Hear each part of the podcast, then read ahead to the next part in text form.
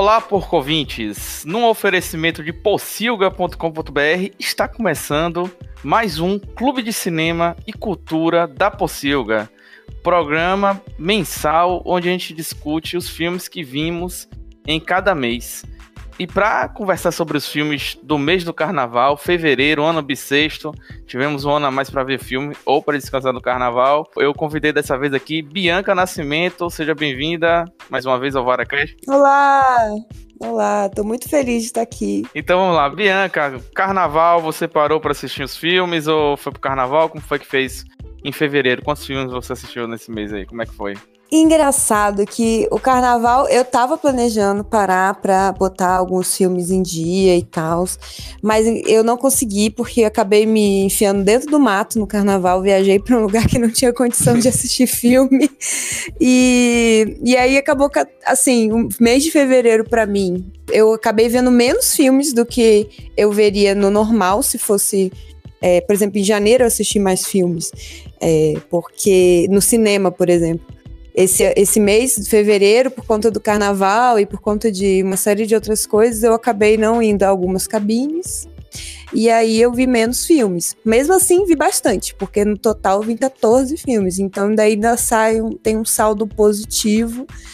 Dá para falar de alguns que, que eu vi. O primeiro que eu assisti em fevereiro foi Jojo Rabbit. Que, oh, inclusive... Estamos iguais, hein? Foi o meu primeiro filme é, também. Foi. Que legal, e foi uma grata surpresa, assim, Jojo Rabbit é um filme bem bacaninha, eu curti muito, acho que tem uma mensagem positiva em meio ao caos, que traz muito para o contexto atual que a gente vivencia. Aí depois eu vi Aves de Rapina e tal, mas o, o último filme que assisti, é, último filme de fevereiro, não, porque ontem eu assisti um na Netflix, foi o Joias, Joias Brutas, que é antigo, né? Que é de 2019. Mas o último que eu vi recente no cinema foi O Homem Invisível, que eu assisti já no Apagar das Luzes de fevereiro. Também eu me surpreendi muito, filme muito, muito bom. É um terror psicológico, assim, sensacional e que traz, assim, atualiza, né? O, o filme, o, o clássico do, do Homem Invisível para questão do, da violência é, doméstica, do, do relacionamento abusivo, do gaslight. Então, eu achei que eu vou escrever. Então, depois vai estar linkado aí a minha crítica no, hum. no post, que eu vou escrever sobre esse filme, que eu achei muito interessante. Eu também comecei com Jojo Rabbit. É, a maioria dos filmes que a gente conversa aqui, como é, O Homem Invisível, que Bianca acabou de falar, vai estar no post já quando o programa for ao ar, tá? Eu vou falar aqui, Ramon vai me prender, vocês vão me prender. Eu não pisei no cinema em fevereiro. Entendeu? Eita! Só assisti filme em casa, achei que no carnaval, falei pra esse povo, vou aproveitar o carnaval e vou e vou ver uns filmes no cinema. Acabou que nada, fiquei aqui em casa, no, no meu camarote aqui, no open geladeira aqui de casa. Não saí de casa. Acabei vendo muito filme antigo, entendeu? Só teve um filme de 2020, 2020 que eu vi é, nesse mês de fevereiro, que foi o Entre Realidades, que é o Horse Girl, que é com aquela Alison Brie. Vi também o Joias Brutas. Gostei do Joias Brutas, eu achei, eu achei interessante a Dan Sandler. Não sei se era atuação para Oscar, acho que a galera só mesmo se espanta quando a Dan Sandler resolve fazer alguma coisa, né? De, eu de... pensei a mesma coisa. Quando ele resolve não fazer um filme e chamar a galera pra ir pra um parque aquático, se divertir. Uma frase nesse filme da mulher dele, ex-mulher, não sei bem, que ela fala: Eu não lhe aguento, você é irritante. É justamente isso. O personagem dele, você não consegue. Ele não para quieto. É um negócio é um negócio que é irritante mesmo, realmente, eu acho. E é um falatório incômodo, assim, que eu quase desliguei no meio do filme. Eu não aguento mais esse falatório. É, é, é, muito incômodo mesmo. E o que ela fala é como se a gente, o, o espectador estivesse Sim. falando para ele, né? Aí, assim, é de filme novo mesmo assistir esse Horse Girl, que eu achei entre realidades. Ele é um filme bacaninha. Ele, ele começa falando como se fosse é, sobre pessoas que têm transtornos. Ela menina tem um pouco de esquizofrenia, mas aí quando o filme vai andando, você, o filme te bota na dúvida, né? Se realmente tem alguma coisa a mais ou se ela realmente tem algum problema. E aí tem uma cena no final do filme que eu não vou contar que faz o filme valer a pena, assim. Mas é suspense?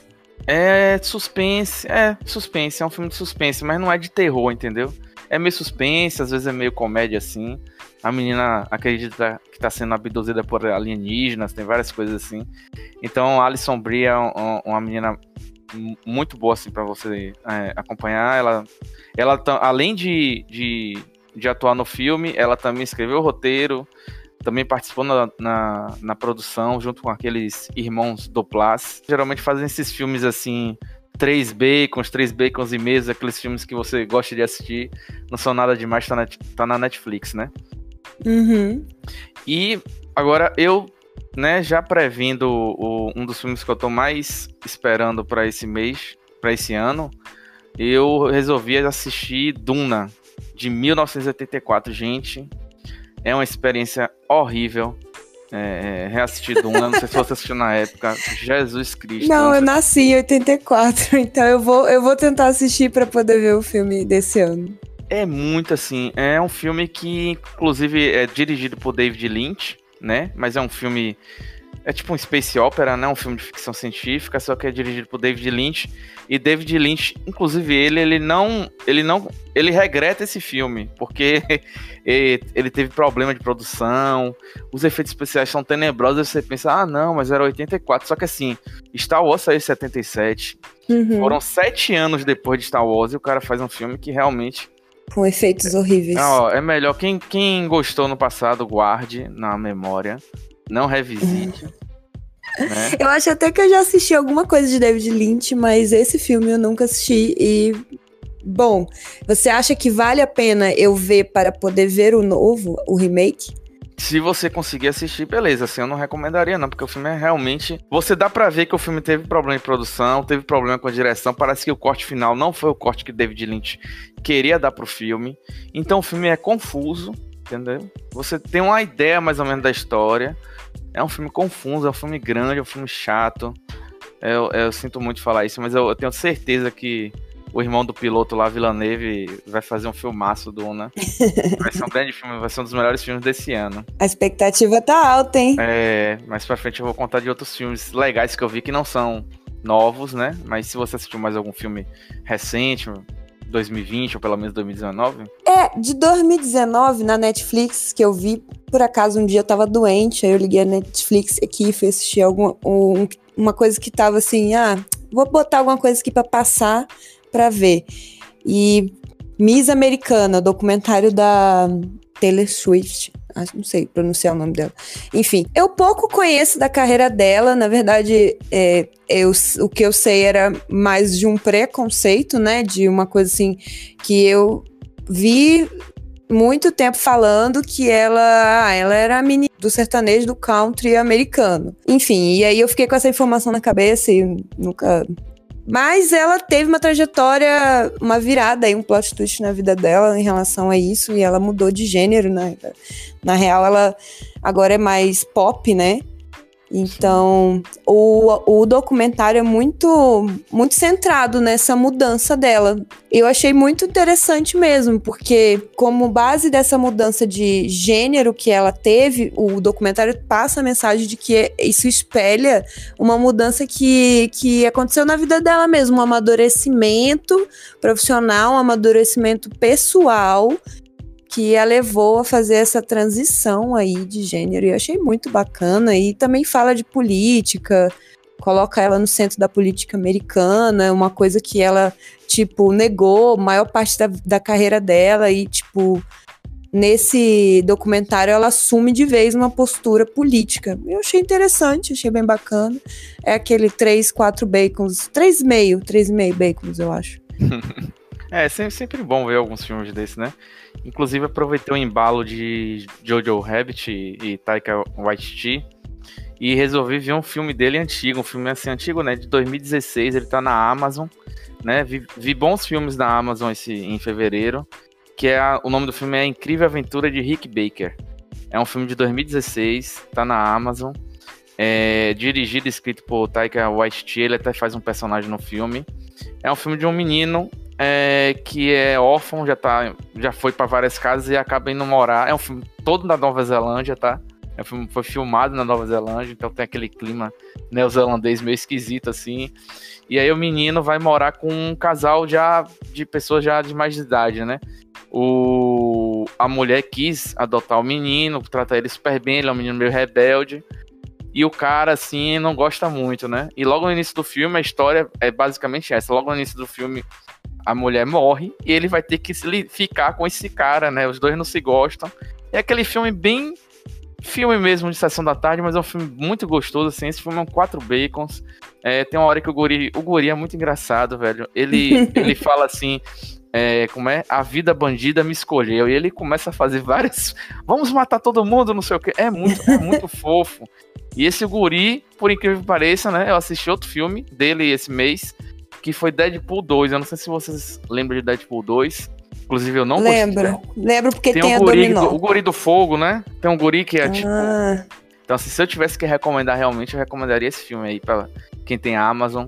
Quer dizer que o Taika Waititi tá, tá curtindo fazer filmes com guris bem fofinhos, né? É, é, é já, esse filme é de 2016, então é, é, pra mostrar que a história já vem, né, ele já faz esses filmes gostosos de assistir, né?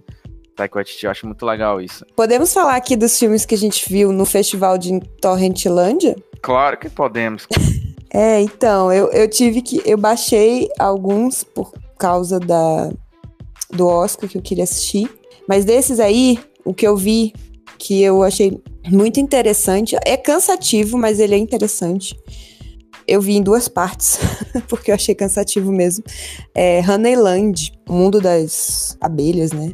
O documentário que estava concorrendo como melhor internacional e como melhor documentário. Ele conta a história de uma produtora de mel lá da Macedônia do Norte. E ela é, tipo, isolada, assim, são meio abelhas selvagens, assim, ela fica meio isolada nas montanhas, ela fica cultivando as abelhas dentro da, das pedras, dentro dos buraquinhos, assim, das, do, bem interessante do filme é como ele exalta esse cuidado da natureza, o respeito que tem que ter. E aí você acha que o filme vai ser assim, aquela coisa meio net deal, né? Aquela coisa assim que você explora ali a natureza e você fica mostrando os animaizinhos correndo no meio do campo, não sei o que, mas não é. Ele tem um plot twist mais pra frente que se você conseguir aguentar o, o ritmo do filme, você vai ter um, ele vai ter um plot twist bacana assim, que chega uma família lá pra morar perto do local e aí muda toda a, a dinâmica do local. Eu adoro assistir documentário, mas a, a questão do documentário que me desanimou foi quando é, é, indústria americana, foi a indústria americana né, que ganhou o Oscar, me desanimou de ver os outros, entendeu? Inclusive tem é, The Cave, né? Eu tava querendo assistir, Forsama, e esse também tava na lista. The Cave e Forsama são os, mais ou menos os mesmos, assim, são bem parecidos, né? Mas desses dois eu gostei mais do Forsama mesmo. Ele tava passando num canal é, pago é, durante a semana do Oscar e aí eu consegui ver ele legalmente. aí sem precisar baixar. E os outros nem tinha legenda, assim, foi bem intenso, mas dá para assistir. O Forsama é bem interessante mesmo, porque ele é uma produção que você vê que foi construída com o passar da guerra mesmo na Síria. Ela foi a cineasta, ela foi filmando o dia a dia da guerra desde 2000 e desde 2016, eu acho, o 13, não sei, quando começou o, o regime do Bashar al-Assad lá. Ela era estudante de jornalismo ainda na faculdade, aí ela começou a registrar as coisas. Então, é um registro documental muito intenso e muito bacana também. Massa, massa. Não sei se você ainda tem mais filmes para comentar. Eu assisti total de 10 filmes esse mês, né? É, e eu vi outro filme também da Amazon. No final eu vou fazer minhas recomendações gerais, dois ou três filmes.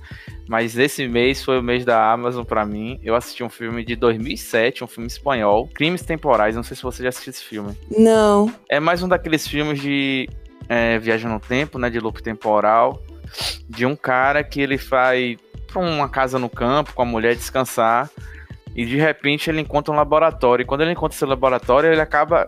Acontece uma parada estranha, né? Ele tá olhando no binóculo, aparece uma mulher tirando a camisa. Ele vai ver o que é. E aí ele acaba entrando num, é, num laboratório, acaba viajando, viajando no tempo. E fica aquela, aquela brincadeira com a viagem no tempo. É um filme simples, né? Tem na Amazon e tem também, se você quiser baixar, né? Todos esses filmes da Amazon. Se você não tiver Amazon, pode pegar lá com Jack Sparrow. E Legal. eu vou comentar aqui sobre o último filme que eu vi no mês, né? Eu ainda vi Legalize Já de, de D2, né? Eu achei um filme. Tá onde esse filme? Legalize Já não, acabei, acabei vendo no avião, porque eu tive que viajar a trabalho. Ah, Tava rolando lá no avião, eu assisti. Eu achei um filme poderia ser melhor. Eu acho a história massa, tá? Mas você vê que faltou um pouquinho de investimento pra ser melhor, mas é um filme bom também, legalize já. E, o e é outro filme sobre a- o, o que que o D2, o que, qual é a é relação do sobre a D2? história do início de D2 no Planet Ramp, né? Aí tem todo Ah, o dilema de D2. entendi. Ele trabalha tipo, não era na Casas Bahia, era tipo numa dessas lojas Casas Bahia, essas coisas. E tinha um colega dele, eh, um, um outro cara da banda, que foi muito importante pra banda, e ficava insistindo pra ele fazer, que cantava muito, né? Mostra até as fotos dele na época da MTV, essa época toda. Que, Que acabou, que acabou morrendo, que é, um, é uma história já conhecida, e então é, é um filme é meio homenagem a esse cara, que é como se ele fosse o cara que ajudou a tornar o Planet Ramp o que é. Então, se encontrar esse filme legalize já, é um filme legal. Assim, faltou. Tivesse mais investimento, ele seria um filme perfeito, né? Você vê que Uhum. o que faltou nele parece que ter sido um pouco mais de investimento, um pouco mais de trabalho no- nos atores, assim, mas assim, a história é muito interessante, muito legal. Boa dica.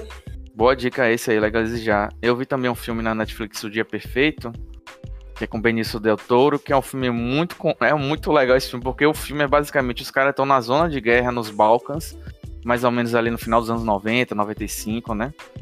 E tá tendo aqueles conflitos ainda, ainda tá rolando a guerra, aquela putaria toda, e eles têm um corpo que tá num poço de água. E eles querem tirar o corpo do poço de água. Então o filme é todo. A partir disso aí acontece tanta coisa. Os caras conseguiram uma corda, os caras conseguiram discutir com, com a ONU, com as forças de paz lá, se pode tirar, o exército não deixa, fica. É uma putaria, o filme são duas horas. É, é- basicamente, eles só tinham que tirar um, um, um corpo de dentro do poço. E é uma putaria esse filme, é muito legal. É um dia perfeito, esse tem na Netflix. Boa, boa. Encerrar aqui as minhas participações, depois eu faço um compilado das minhas dicas. Mas eu fechei meu mês, é, fechei cedo, fechei meu mês no dia 24 de fevereiro, depois não assisti mais filme. Fiquei só vendo série. Eu assisti um documentário, que é um documentário brasileiro também, chamado Cine Magia, a história das videolocadoras de São Paulo. Esse filme, pra quem viveu a época da, da videolocadora, apesar de ser é, centrado só em São Paulo, então é muita coisa dos bairros de São Paulo, Zona Leste, as empresas que tinham lá em São Paulo, mas ele acaba contando a história do Brasil também, né? A chegada da Blockbuster, todo como foi o início, né? Que, que eles acabaram tendo que piratear muita fita para alugar, sendo que naquela época nem era pirataria, nem existia isso, né? Eles acabaram criando a indústria de, de locação de filme. Então ele conta desde o início até, até o tempo atual, né? Até quando. quando é, a morte das a locadoras. morte das videolocadoras, Ago- né? Então, Agonizando. e isso é um documentário de 2017, tem também na Amazon. Esse aqui vale muito a pena, velho. Ainda tem locadora aí na- em Salvador? Aqui tem, sei lá, eventualmente acha uma ou duas, sei lá. falar a vez verdade, eu nunca outra. mais vi, mas é capaz de ter ainda alguma nesses bairros ainda, videolocadoras, né? Foi, foi, foi quando chegou a Blockbuster, né? Foi aquele Ramon ainda tava aqui, Ra- Ramon a gente, adorava, ia na Blockbuster. Aqui tinha muito uma famosa aqui em Salvador, se chamava Video Hobby, né? Então, assim, essa parada morreu, né? Tinha que morrer, porque, né? As coisas vão evoluindo e tal. Mas realmente, quem viveu aquela época tem uma nostalgia gostosa de você ir na videolocadora, de você pegar o filme, de você, né, ter um contato físico mesmo com a obra, de você ir conversar com o cara que trabalhava na videolocadora, né? Você acabava, né, você acabava criando amizade, então o cara era Sim. meio que fazia a curadoria dos filmes, o cara tinha caras que já me conheciam os filmes que eu gostava, os filmes que eu não gostava. Então assim, essa época ficou pra trás mesmo, né? Não tem mais como voltar. Não tem. Foi massa, né? Mas passou, mas assim. O gostoso do clube do cinema é realmente isso, né? A gente vai assistindo filmes, não só filmes que estão no cinema, não só filmes novos, né? Tem muita Uhum. coisa boa pra gente assistir. Principalmente quem assina serviço de streaming ou quem quer baixar filme e não sabe o que baixar. Então, os filmes que a gente comentar aqui, que a gente tiver na possível escrito, a gente já vai deixar lá, né? Então eu vou, eu vou, eu vou dar minhas dicas e vou deixar pra você dar suas dicas depois. Então minhas dicas todas desse mês eu vou deixar na Amazon. Quem não tem Amazon, né? Porque aquele serviço da Amazon, a gente vai perder um patrocinador agora pesado. É horrível. pra eu assistir esse filme Time Crimes, eu já tô há um tempão com esse filme na minha watchlist. para assistir, que já tinha me recomendado, ó, antes de começar a Pocilga, já tinha me recomendado esse filme, há, sei lá, cinco anos atrás, né? E eu sempre deixava marcado, um dia eu assistir. A gente tem um, um a gente cria, eu crio minha watchlist, e você tem serviços onde o filme passa, né? Canais Sim. e tal. E aí eu vi que tinha na Amazon. Aí eu entrei no serviço da Amazon, pesquisei e não achei. Escrevi o nome exato, não achei. Aí eu tive que ir no Letterboxd, clicar no link. Caramba, que rolê, né? É, é horrível. Ainda bem que você deu todo o caminho aqui, você fez o tutorial para as pessoas que quiserem assistir vão ter que fazer isso aí. então, assim, eu vou deixar minhas dicas aqui da Amazon ou do Jack Sparrow, você escolhe, né? É o filme de 2007, esse Crimes Temporais, é um filme espanhol, viaja no tempo. A Incrível Aventura de Rick Baker, que é o filme de Taika Waititi de 2016, né? Tem na Amazon também, muito legal esse filme, muito, muito gostoso de assistir, né? E para encerrar, justamente o que eu falei agora, esse documentário Cine Magia, né? Para quem viveu essa época, é, é, imperdível, tá? Então essas são as minhas dicas aí para você assistir em fevereiro. E você, Bianca? Adorei suas dicas, estou até envergonhada que eu não preparei nenhuma. Mas eu vou dizer aqui um filme que eu não comentei, mas que eu também assisti no Jack Sparrow, né? É Harriet, que é a história. A história não é muito assim genial, diferentona, enfim, mas é um, um roteiro daqueles de escravidão, enfim, nos Estados Unidos. E mas o que é mais legal é o protagonismo da atriz, é, que ela também é cantora. Ela é, tem uma voz incrível. E eu achei, achei assim: o filme é bom, ele é ok, é um filme ok, nada demais, mas o que chama mesmo atenção no filme é a atuação dela, é a presença dela em cena. E é uma pena, afinal, que eu fiquei esperando ela ter mais cenas de cantando, dela eh, botando a voz dela para funcionar. Só que eu acho que o filme não tinha muito esse propósito. E até que aquela música que ela cantou no Oscar, eu acho que ela nem é Cynthia Erivo, o nome dela. Uhum. Ela nem canta no filme, na verdade. Só toca a música quando sobem os créditos. E é uma história real, na verdade, baseada numa personagem real de uma mulher super empoderada, uma mulher negra que ajudou a libertar vários escravos nos Estados Unidos durante a, aquele momento da guerra lá, de guerra civil deles.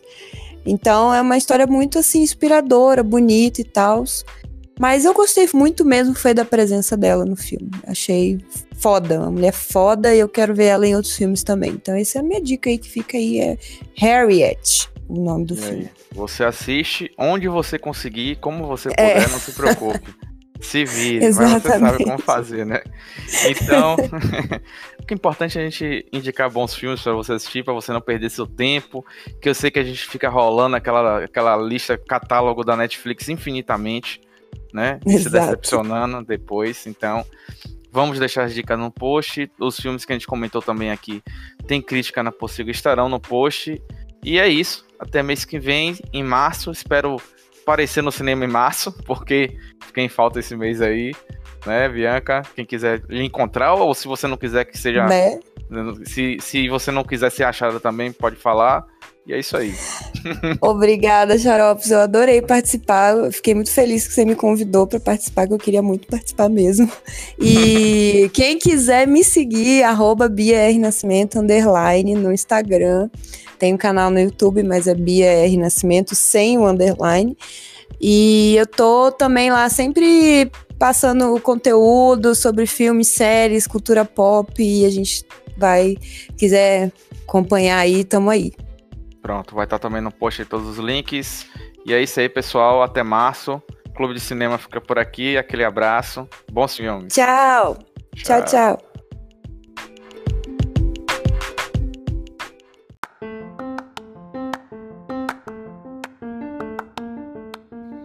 VaraCast é um oferecimento da rede Possilga de podcasts.